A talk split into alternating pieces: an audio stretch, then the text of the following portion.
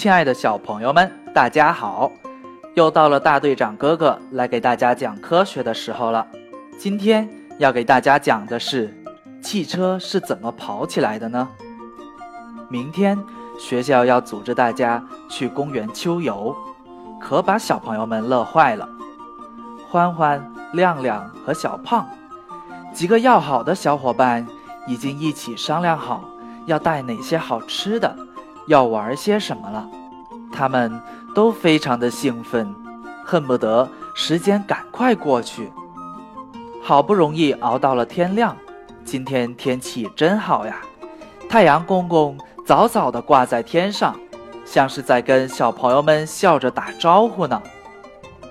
爸爸妈妈们一大早就把小朋友们都送到了学校，一个也没有迟到。大家都三五成群的聚在一起，讨论着各自都带了什么好吃的好玩的东西。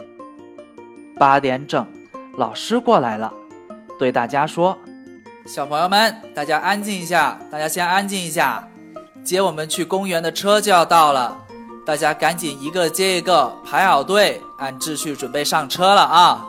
小朋友们都听话的站好。不一会儿，几辆干净整洁的大巴车就缓缓驶进校园了。车停稳，大家就排队上车了。等小朋友们都坐下，系好安全带，大家就开开心心的出发了。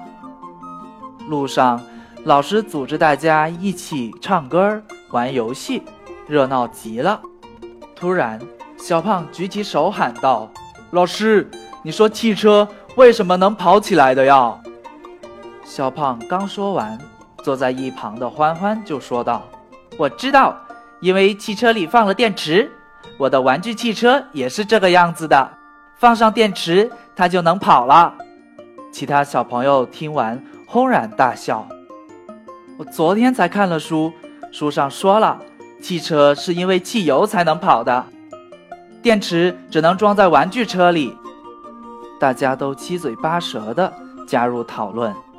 这时，老师示意大家安静下来，说道：“其实，人为什么吃了饭、喝了水就会有力气呢？因为我们吃进去的东西会为我们提供能量，让我们每天都精力满满，能跑能跳的。”而汽车呢，则把汽油或者是电当成了他们的食物，为他们提供能量。吸收了能量以后，汽车就有力气让轮胎转动了，这时汽车就能跑起来了。所以欢欢说的其实也没错。虽然大部分汽车是通过汽油来吸取能量的，但是为了环保，现在确实也有很多汽车。是用电来提供能量的呢。听完老师的解释，小朋友们才明白了过来。好了，小朋友们，收拾一下自己的东西吧，要准备下车了。我们马上就要到喽，记得不要把垃圾留在车上哦。老师提醒道。听到这话，小朋友们一下子兴致又高了起来。好了，小朋友们。听完了故事，大队长想请问小朋友们：汽车是怎么样才能跑起来的呢？